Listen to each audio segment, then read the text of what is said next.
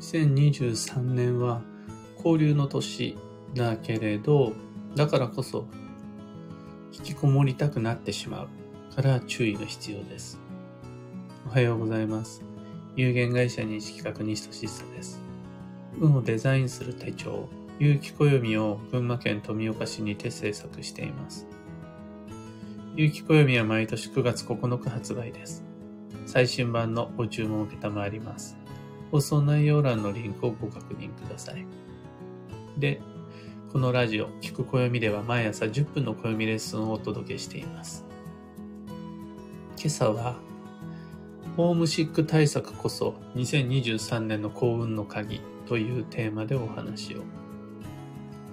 2023年は交流の年です。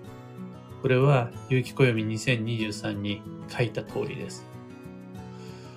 自分が築いた安心安全の城壁、高い壁を乗り乗り越え、飛び越えて、外の世界へと旅に出たい12ヶ月です。2023年という1年12ヶ月365日は何のために使うのか、どんな計画を立てたらいいのかっていうと、交流、旅の年にしたいです。たどり着くべき目的地、求めている知識、経験、機会、チャンスは自分の本拠地の外で見つかる運勢です。だからそのためには、もう移動は、移動は絶対不可欠です。行かなくちゃ手に入らないものが多いからです。まあ、とはいえ、毎日毎月旅ばっかりはしていられないのが現実。だって自分の家庭、自分の職場、自分の地元、暮らしの現場での自分の責任ってやつがあるから。やらなくちゃいけないことが我が家にはいっぱいあるわけです。それでも運を開こうと思ったら交流、外出が必要になる年。で、そうなってくるとじゃあ移動できないときはどうしたらいいのか。旅に出かけられないときにどのように運を動かしていくのか、などが求められるようになります。テリトリーの内側で過ごしているときに、運を動かしたい、仕事運が欲しい、金運が欲しい、恋愛運を上げたい。そう思ったら、じゃあどうすればいいのかっていうお話です。実際人は技術、ツールを使うと、外へ出られない時でも外の世界と交流を続けることができます。また、外の世界と交流を続けるための工夫のことをコミュニケーションって言ったり、営業、接客っって言ったりするのだと思います。例えば、えー、物をよく売っているお店は常に外にばっかり出ているのかっていうとそんなことないし、モテてる人は家に一つも帰らないで常にずっと外に居続けるのかっていうと当然そんなことはないわけです。彼らや彼女らは移動できないとき、自分のテリトリーの内側で過ごしている時のコミュニケーション技術が得意なわけです。例えば、電話やメールを利用した連絡、または SNS を活用した情報発信、情報収集、さらには遠く離れた場所との取引、今ここにはいない人との打ち合わせ、ミーティング、会議、なかなか会えない相手だからこその日常の連携体制の確率。そういうのが、すべての人にとって、小さなお子様からおじいちゃんおばあちゃんに至るまで、職業立場関係なく、すべての人にとってそういうのが例年以上に大切になる。去年も一昨年も連絡って大切だったけど、2023年は特にそこでの良し悪しが運に直結するっていう運勢です。それが交流の年ということだし、外界への飛翔ということです。単に出かけるっていうことだけじゃなくて、ただ連絡取るっていう意味じゃなくて、リアルライフにおける無理のない関わり方やつながり方をどれだけ試行錯誤できるか、そこが課題になります。ところが、えー、皆さんご経験、心当たりがある方も多いかもしれませんが、無理な交際は引きこもりにつながります。交流が活発になればなるほど、実は縁って難しくなるんです。ある一定の線を越えたあたりから、相手の、その場所の、その仕事のそのものの、いろんなことが見えてきて、違和感や対立、歯がゆさが増えてきます。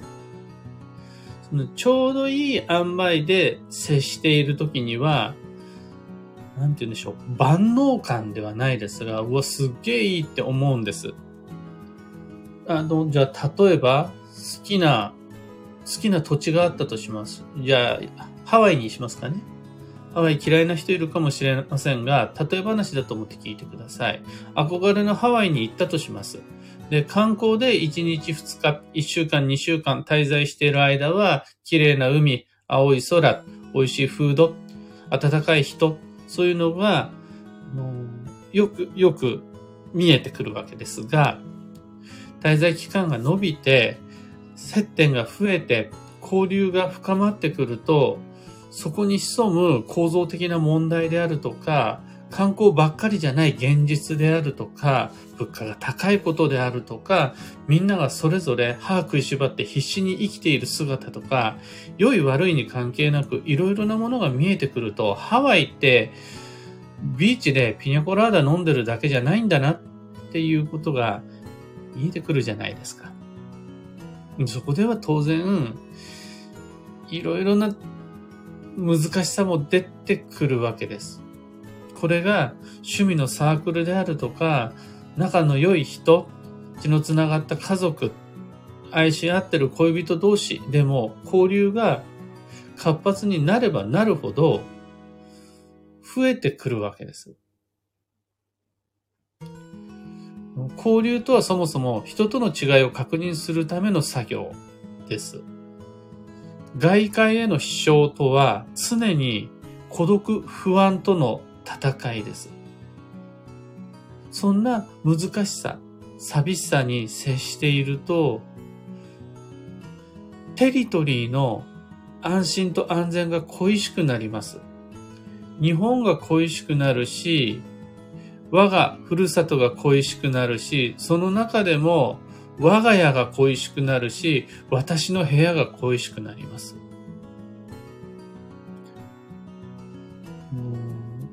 外へ出れば出るほどに、ホームシックにかかって世間との関わりが嫌になります。交流が活発になり、外への移動距離が伸びれば伸びるほど、憩いのふるさとの価値が高まって、気心知れた特性特定少数の人間関係が恋しくなって、逆によくわからない人や場所、物に対する拒絶感がどんどん湧いてきます。で、その時に、やっぱり我が家はいいな、だけだったらいいんですが、その次に出てくる自分の中からのセリフ、思いが、やっぱり我が家はいい、いいな。だからもうしばらく旅はいいや。になってしまいがちだから注意が必要です。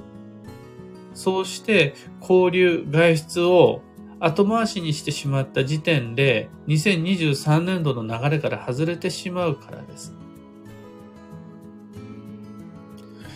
そうならないためには人付き合いを嫌いになってしまう前に対処が必要です。それはきっとおそらく自分にとっての縁の疲れを癒すことです。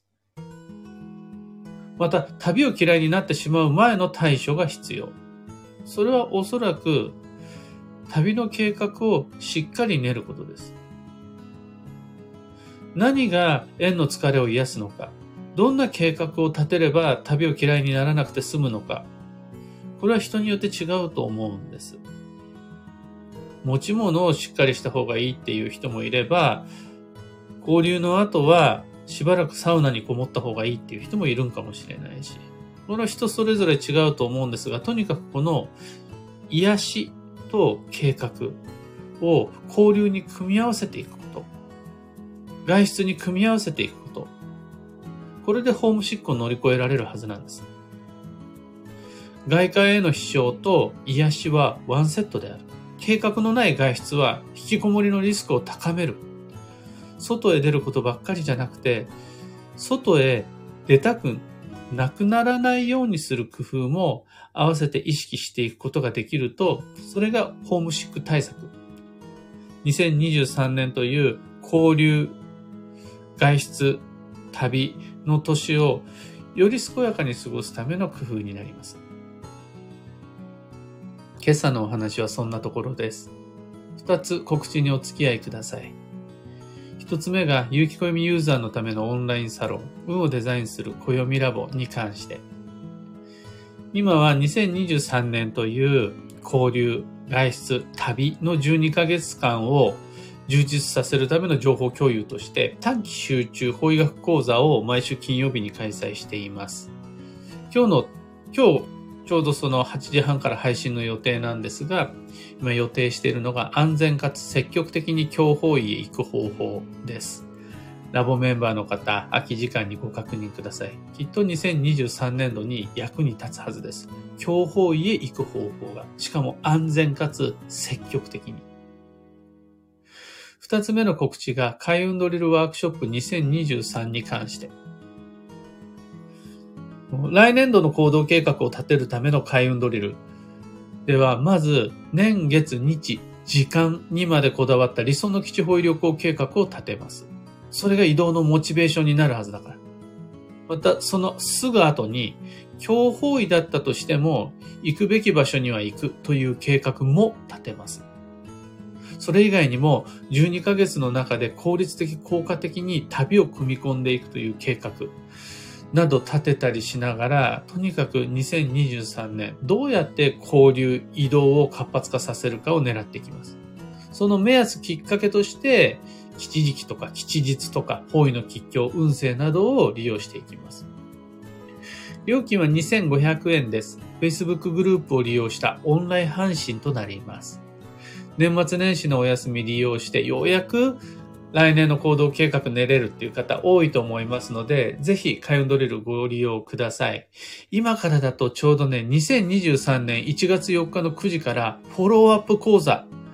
も開催します。質疑応答のための僕がご質問にお答えするというライブ配信です。受講した上で不安、時間があってもご質問いただければご回答できるので、ぜひ今この機会、お正月休み中の開運ドリル激推しです。サロンもドリルも詳細のリンク先は放送内容欄に貼り付けておきます。さてさて、今日という一日は2022年12月30日金曜日。休息の12月も今日入れて残り7日。1週間となりました。大晦日とか、お正月という暦上の定例行事を利用して、いかに休息の12月を過ごすか。改めてのスケジューリング求められてます。お正月で疲れちゃったじゃなくて、お正月で気力体力を回復させて、助走の1月をいかに過ごしていくのか。この流れが今後未来に向かっていく上で大切です。エネルギー補給のための幸運のレシピは、カニ。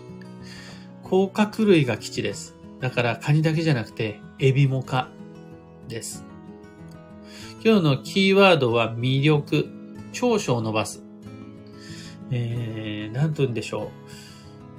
自分の良いところを大切にしようよ、みたいな、その、なんて言うんでしょう。無理なポジティブ感じゃなくて、誰もが必ず持っている欠点や不手際、そっちの方にばっかり焦点が合いやすい、ちょっとこうシニカルで皮肉な厳しい日なので、そっちはそっちでいいんだけども、そっちとは別に必ずあるはずの、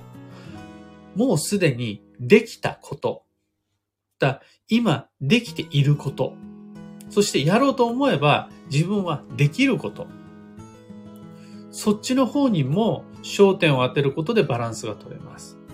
それで判断選択を間違わないで済みます。以上、迷った時の目安としてご参考までに。ところで、毎朝スタンド FM から配信しているこのラジオは、Spotify、Amazon Music、Audible、YouTube、Apple Podcast でもご聴取いただけます。普段使いのアプリでより楽に聞いていただけると嬉しいです。それでは今日もできることをできるだけ西企画西俊久でした。いってらっしゃい。きこさん、おはようございます。良いお天気ですね。群馬県富岡市もめちゃいい天気です。タカさん、おはようございます。ひでみんさん、オペラさん、ミカさん、鈴木冬香さん、マミーさん、おはようございます。今日もこちらは猫を小脇に抱えての配信です。たまに寝返りを打ったりしながら参加してくれています。キコさん、今年はなんと自分の住む神奈川県から一歩も出ていないことが判明しました。これはまずいと本気で思っています。来年はいろんな意味で旅を楽しみます。あの、まあ、神奈川から外へ出るっていうのは確かにありっちゃあり。ただ、やっぱりあの、なんだ、県外が基地とは限らなくて、同じ神奈川県内でも、もしくはお住まいの市区町村の中でも行ったことがない、通ったことがない、入ったことがない、そんな場所、道、お店ってあるはずなんですよね。そこに足を伸ばすのもまた十分旅となりますので、の別に電車使わなくても、飛行機使わなくても、パスポート使わなくても、2023年の旅は可能です。そこはやっぱりいつもの合言葉、できることをできるだけ、行ける場所に行けるだけで良いと思います。ポイントはやっぱり引きこもらないこと。安心の間違いない絶対正解に依存しないことが大事なんですが、やっぱりね、行ってみたら嫌な人だった。食べてみたら美味しくないもんだったってなると、やっぱね、間違いなくいい人や間違いなく美味しいもの、恋しくなるじゃないですか。頑張って行ったのに、ようやく会ったのにこれかってなったら、外出も旅も嫌になっちゃって当然なんですよね。そうすると、例えばではありますが、ランチで旅を計画したならば、ディナーは間違いなく美味しい安定のあれを準備しておくこととか、ちょっと怪しいなっていう人と会う予定を立てたならば、その翌週には友達と会う予定も立てておくとか、何かしらこう、癒しや計画をワンセットで旅に組み込んでいかないと、来年度本当にどこにも行きたくなくなっちゃう。誰にも会いたくなくなっちゃうぐらいに疲弊してしまうのでご注意ください。というわけで、今日もマイペースに運をデザインして参りましょう。そのために暦を利用していただけると嬉しいです。僕も行って参ります。